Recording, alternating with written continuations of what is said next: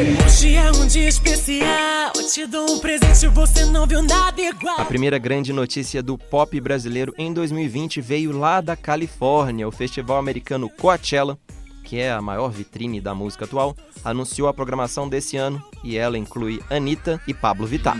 Te dou parabéns. Além de dar parabéns para as duas, a gente vai explicar hoje o que isso representa para elas e para o Brasil, que nunca teve tanto destaque no festival mais importante do mundo. Hoje o João ouviu a Anitta e outros brasileiros que estiveram no palco e na plateia do Coachella. E aí, será que a Califórnia vai se render ao terremoto e ao amor de Kenga? Eu sou o Braulio Lawrence. E eu sou o Rodrigo Ortega e esse é o G1 Ouviu, o podcast de música do G1. Quando eu desço é igual terremoto, rebola, não para. Toca. Eu espero que você entenda que o meu amor é amor de Kenga. O Coachella rola na cidade de Índio, no meio do deserto da Califórnia, e por lá eles montam quase uma cidade para receber 125 mil pessoas em cada um dos seis dias de festival. Antes, o lugar era um campo de polo equestre. É, Essa história do lugar é que nos anos 90, o Pearl Jam, a banda, estava brigando com a Ticketmaster, é uma empresa que dominava e até hoje domina o mercado de ingressos nos Estados Unidos. O Ed Vedder, todo revoltado, odiava esse monopólio. Ele foi lá e pediu ajuda para uma produtora do- da cena de hardcore de Los Angeles, chamada Golden Voice, para achar um lugar alternativo e fazer o show mais por conta própria.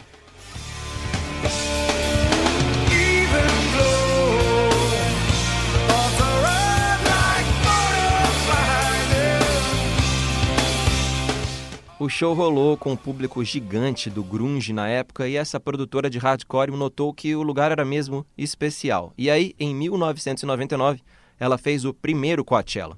Na programação tinha Beck, Rage Against the Machine e muito, mas muito rock alternativo. No começo dava prejuízo, mas a imprensa, os artistas e esse público mais alternativo curtiam muito. O Coachella foi crescendo e a produtora de hardcore virou parceira de uma mega corporação chamada A&G.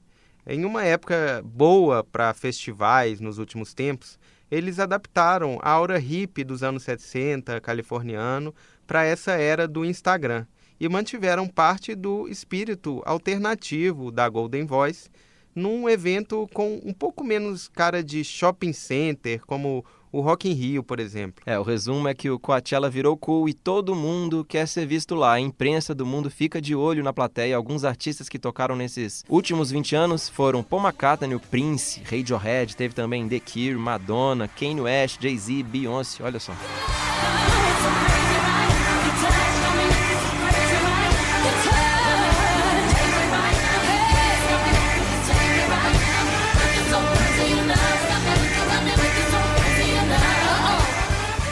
Mas essa não vai ser a primeira vez que um brasileiro toca no Coachella. Dessas 20 edições anteriores, metade teve alguém daqui, pelo menos uma pessoa. Você tem a lista aí de quem já tocou, né, Braulio? Tenho sim, tá aqui. Posso ler? Pode. Já teve Seu Jorge, Emicida, Céu, Cansei de Ser Sexy, Bonde do Rolê e Bulgarins. E também gente da eletrônica como The Twelves, lembra? E Uhum. também o Gui Borato. Até que dá um bom line-up, né, Ortega, de festival. É, sim, só que seria um line-up de um festival mais indie, né? Nenhum desses artistas é tão pop e tem tanta audiência no Brasil quanto a Anitta e a Pablo. E nenhum teve tanto destaque no cartaz do Coachella. Isso parece um detalhe, mas é importante, como a gente vai explicar depois. É, as duas tocam no mesmo dia, no sábado, que tem o rapper Travis Scott como atração principal. Os outros headliners são Rage Against the Machine, que tocou lá na primeira edição, e também o Frank Ocean. O Coachella bomba tanto que repete a mesma programação em dois fins de semana seguidos. Então tem a Anitta e também tem a Pablo nos dias 11 e 17 de abril. A gente já sabe que a Anitta vai tocar no palco principal e não num dos oito palcos alternativos menores espalhados por lá.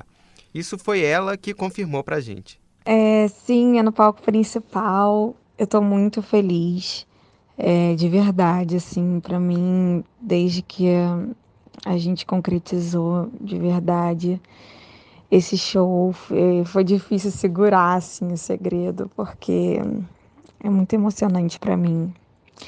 É, e o show vai ser, para mim realmente é o auge, com certeza é o auge, assim, depois disso não precisa mais nada, né, tá 100% realizada, já estava, mas isso aí realmente a gente não esperava. Mas quem viu a Anitta no Rock in Rio 2019 pode ficar preocupado que não seja tão auge assim, é que ela tentou fazer uma superprodução, mas rolaram algumas falhas técnicas, a sincronia das bases vocais, por exemplo, não ficou tão boa, deu muita polêmica. E a gente, claro, também gravou um G1 Ouviu sobre isso. Procura aí, G1 Ouviu Playback. O que você acha? É, e naquele programa, se, for, se você for lá ouvir, a gente explica a diferença do show da Anitta, segundo especialistas, para uma produção tipo a da Pink, por exemplo, que era muito maior e principalmente em que tudo sincronizava direitinho.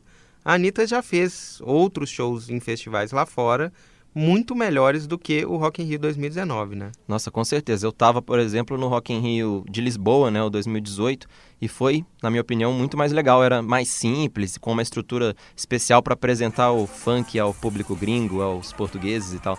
Foi meio aulinha, era um pouco aulinha, mas foi muito divertido, muito melhor do que o Rock in Rio brasileiro.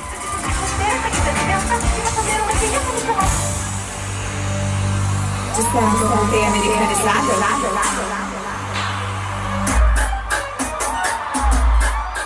E a boa notícia é que a Anitta falou que no show do Coachella ela deve ter mais esse formato do Rock in Rio Lisboa, que foi ótimo, do que o formato do Rio, que não deu tanto certo.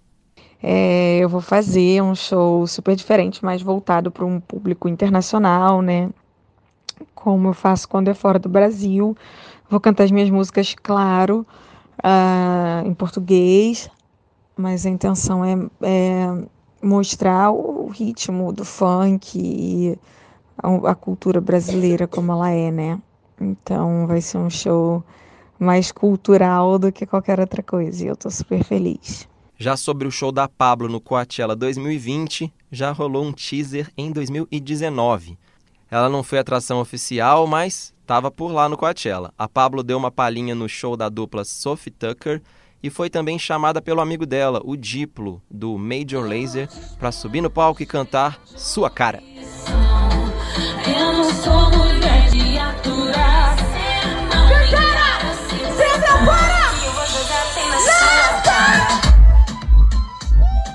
curioso é que justo essa música, né, Sua Cara, foi o marco da briga, famosa briga da Anitta e da Pablo. Elas gravaram juntas essa faixa com o Major Lazer, foi um grande sucesso, mas logo depois disso elas nunca mais se deram muito bem.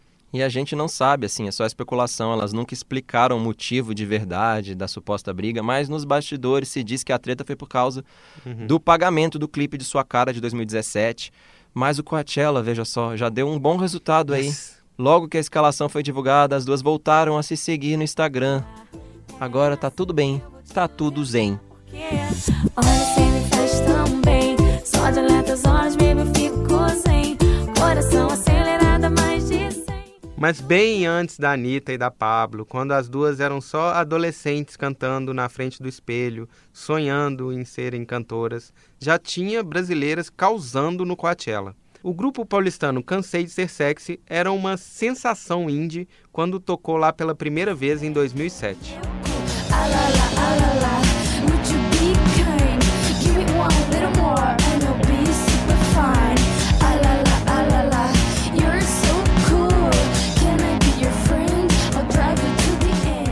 Elas nunca tiveram apelo popular de uma no Brasil, mas eram adoradas pelo público alternativo da Europa e também dos Estados Unidos, tanto que tocaram em vários festivais grandes além do Coachella, como no festival inglês Glastonbury. A gente falou com a vocalista Luisa Love Fox. Hoje ela está longe da badalação, ela curte morar no meio do mato, como você vai perceber pelo canto dos passarinhos e grilos no fundo. Muito relaxante. Mas ela tem boas lembranças do Coachella. Ah, foi super animado tocar no Coachella. Especialmente a primeira vez, que foi em 2007. A segunda vez foi em 2011. É... Gente... o mais legal de tocar no Coachella é, é meio que as coisas que acontecem em volta do show, né? Porque o show é meio que igual sempre, assim. É sempre uma experiência incrível. De festival, né? Aquela coisa de mais adrenalina, que você não tem passagem de som. Mas é, o Coachella, eles, eu notei que eles sempre tiveram um, um cuidado um pouco maior, era tudo mais bonitinho no camarim, tinha retratos de artistas que a gente gostava, tipo Beast Boys. Quem também falou com a gente foi a Ana Rezende, tecladista e guitarrista do Cansei. Ela explicou a diferença que um festival como esse pode fazer para a carreira. Ajudou, assim, eu acho que qualquer festival, a gente tocou em vários festivais grandes e, e, e, e qualquer festival desses super ajuda, não só porque tem muita imprensa nesses festivais, associado aos festivais, mas também tem muito público que não necessariamente iria ver o seu show e aí eles estão lá te assistindo, então isso é super importante. É, e é para isso que esses festivais existem também. É, mas em, especialmente Coachella, Glastonbury, são festivais que existem também uma uma, é, um, um, uma, uma coisa maior com imprensa e um burburinho maior em volta. Então, super ajuda, com certeza. Outra coisa que a gente quis saber da Ana foi qual é a imagem que se tem de um artista brasileiro quando chega num festival do Coachella? Ele é visto como exótico? Olha, acho que obviamente sempre fala, ah, vocês são brasileiros, estão fazendo um som que é meio. Que, o nosso som é tipo, a gente canta inglês, é um som meio americanizado e influências mais americanas inglesas. Então, é, é, eu acho que te, óbvio que existe é sempre uma pergunta, uma, uma, uma, uma né, quando as pessoas veem a gente, elas pensam nisso. Mas eu acho que a gente sofreu muito mais com machismo do que com pessoas achando a gente exótico. Assim, nunca foi uma coisa negativa. É, eu, pelo menos a gente nunca sentiu que foi uma coisa negativa sermos brasileiros no exterior. É, agora, no Brasil, especialmente, mas muito fora no Brasil também, é, acho que o machismo foi uma coisa muito mais, muito maior. E, por fim, eu também perguntei qual conselho ela poderia dar para Anitta e para Pablo sobre Coachella. Não vou dar conselho para Anitta nem para Pablo, porque elas são artistas maravilhosas incríveis e, tipo, que a gente é super fã e eles são muito mais, é, são muito experientes e sabem bem o, o que estão fazendo. É, eu não acho que Coachella vai mudar a vida de nenhuma das duas, porque eu acho que elas estão bem acima, eu acho, na verdade. Elas são pop stars, assim, tipo, num nível que eu cansei nunca foi. Eu cansei uma banda, tipo, alternativa, não ser independente, eles e, a, e, tanto a Pablo quanto a Anitta são pop stars consumadas. Eu acho que é só legal, porque é uma coisa meio, tipo, um, um respeito de, de, um status, talvez, não sei, de estar tá associado a um festival como Coachella. Mas eu acho que vai ser um show super legal. Eu acho fico super feliz. Tem mais, mais artista brasileiro no, no Coachella. Eu acho que, é, que a gente tem que sempre estar tá sempre super orgulhoso quando tem um brasileiro lá. Mas desejo toda a sorte do mundo e, e espero que se divirtam, porque acho que a coisa mais legal do Coachella, na real, é, é se divertir com o festival, porque é, ser, participar é muito legal, mas também estar tá lá, ver as coisas que acontecem em volta, ver as pessoas que estão lá e ver as outras bandas, isso também é super, super legal. Sobre essa dica de se divertir, a Luisa Love Fox tem mais boas lembranças também. Ela até conheceu gente famosa. É, a gente conheceu várias pessoas famosas que a gente gostava, tipo a Courtney Love, a Paris Hilton, é, devido àquela música que a gente tem que falar dela, né?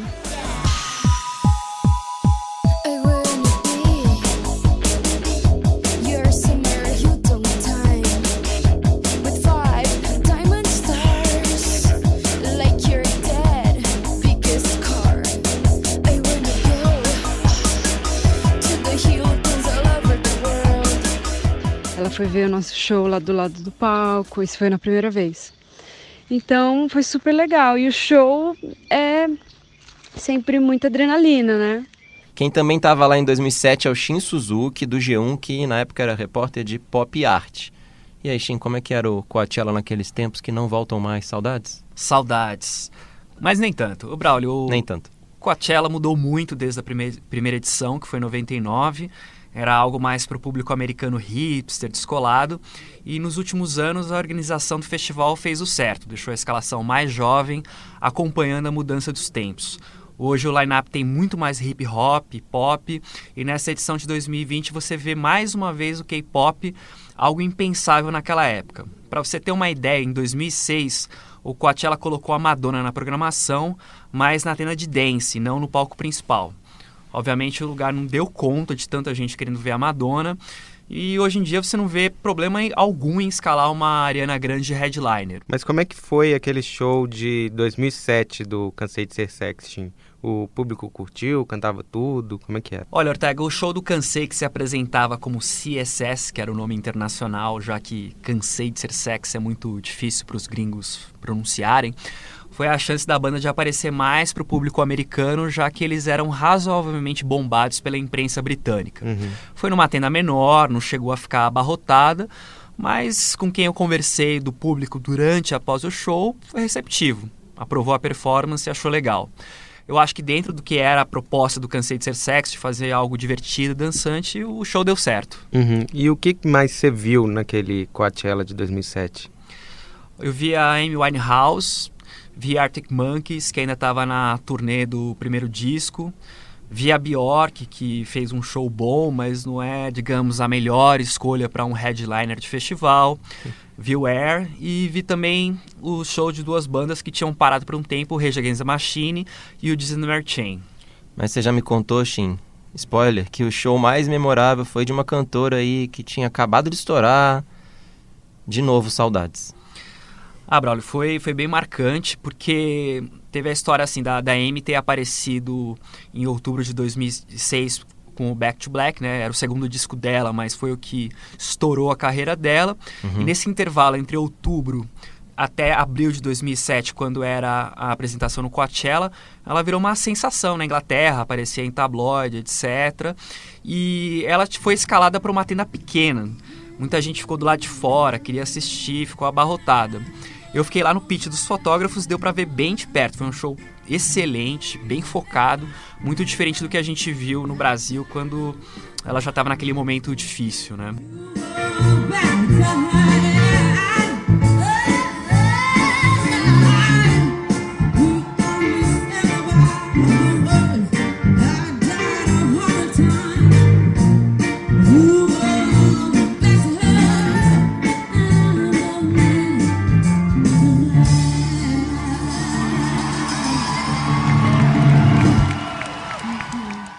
Era só um fim de semana, né? Em 2007, né? Era menor e tal, era outra vibe também? É, era é, sexta, sábado, domingo. Era menor, tinha umas 40 mil pessoas a menos por dia.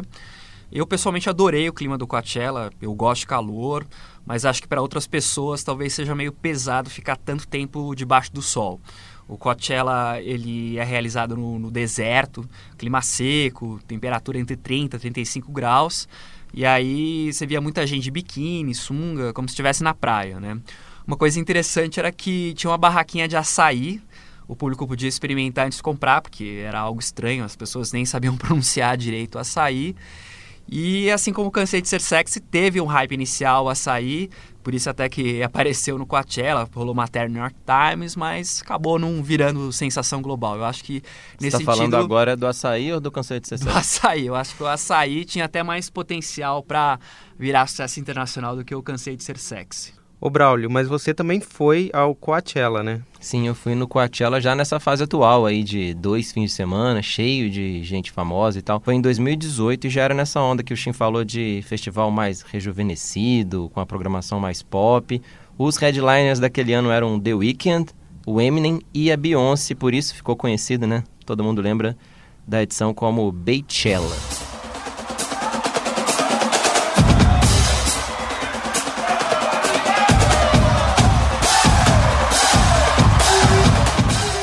O dono do Coachella, o Paul Tollett, aquele cara da produtora de hardcore que a gente citou no começo, diz que hoje em dia ele acha que não existe underground mais. Segundo ele, há 20 anos, os artistas alternativos cresciam um pouco mais devagar. Agora é tudo meio pop mesmo. Em poucas semanas, um artista desconhecido pode virar uma estrela. Ele falou isso em um ótimo perfil da revista New Yorker. E nesse perfil que é bem legal mesmo, ele fala da escolha dos artistas como se fosse uma aposta, um investimento de ações e o mercado hoje é muito mais rápido. Ele faz uma oferta para uma banda uns meses antes e quando chega a hora o mundo já está completamente diferente, tipo o caso da Amy Anne House, que o Shin citou, que estava na penúltima linha do cartaz e chegou lá já estourada. Foi um investimento, nesse caso, certeiro, mas isso foi em 2007. Essa teoria dele do fim da fronteira entre o alternativo e o pop, eu acho que ela se encaixa muito bem na história da Pablo Vittar, porque ela virou estrela sem gravadora em um esquema que, há uns anos atrás, a gente chamaria de indie. Inclusive, o grande parceiro dela foi o Rodrigo Gork, que era do Bonde do Rolê, um grupo de indie funk zoeira que chegou a tocar no Coachella em 2008 com uma história parecida com o do Cansei de Ser Sexy. Mas no Brasil eles nunca tiveram o destaque popular que a Pablo teve, não foram estrelas como ela é.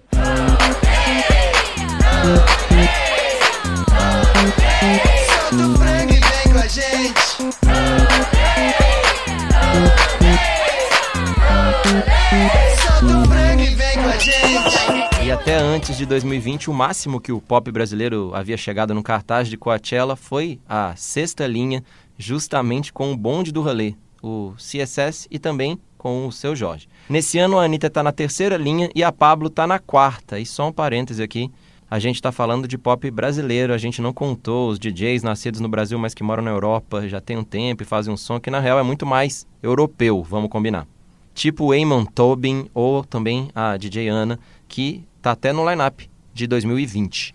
E para dar uma ideia de que essa coisa de contar as linhas não é besteira de fã, o perfil da New Yorker fala sobre o cuidado que o Paul Tollett tem para posicionar os nomes. O repórter notou que ele ficava lá um tempão montando o cartaz e aí perguntou sobre isso para ele. Conta aí a resposta, Braulio. Resposta é demais. O chefão do Coachella falou que para muitos artistas o lugar do cartaz se reflete no cachê do resto do ano. Os empresários começam a falar, mas ele está na segunda linha do Coachella e aí pedem um cachê maior nos outros anos.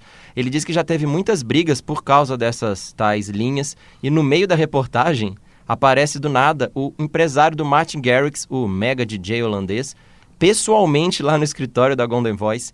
Ele foi brigar para melhorar a posição no cartaz, melhorar também o horário do Garrix. Esse empresário mostra os números de streaming, fica desesperado, falando que são melhores ali, ele, o cliente dele, do que o DJ Snake, que estava numa posição muito melhor no cartaz. Eu Turn fui... down for what?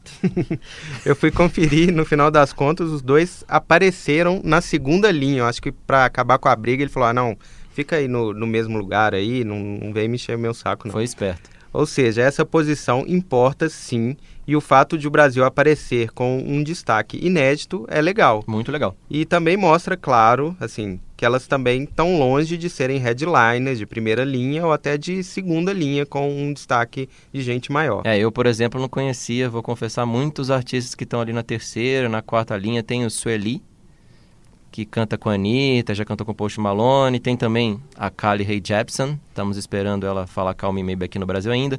Tem o Mika, tem o Hot Chip, mas também tem um nome que eu nunca ouvi falar, tipo Vários. Josie, DJ Cozy, vários nomes assim. Tem Yaed. a Yadjen. Como que fala esse? Não sei, Yaed. Yaed. Vamos ouvir um pouco da Yad pra gente ficar ligado. A par.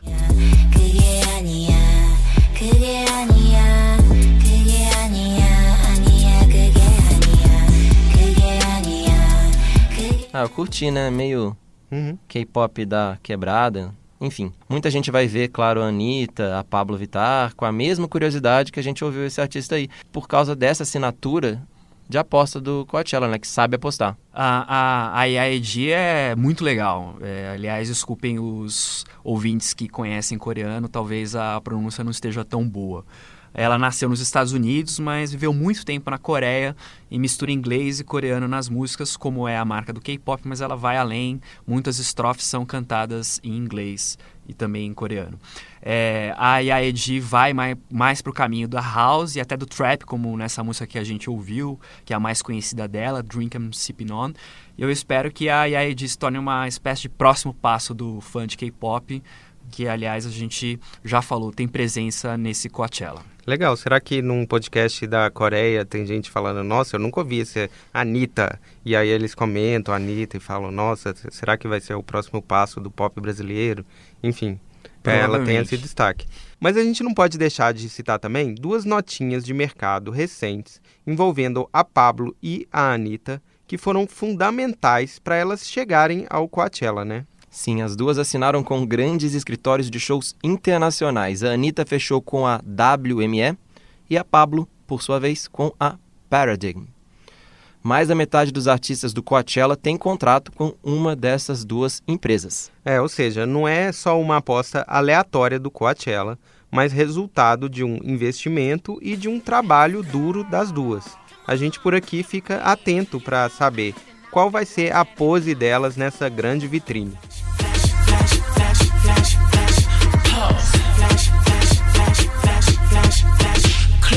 E é isso. Valeu, Shin, pela participação.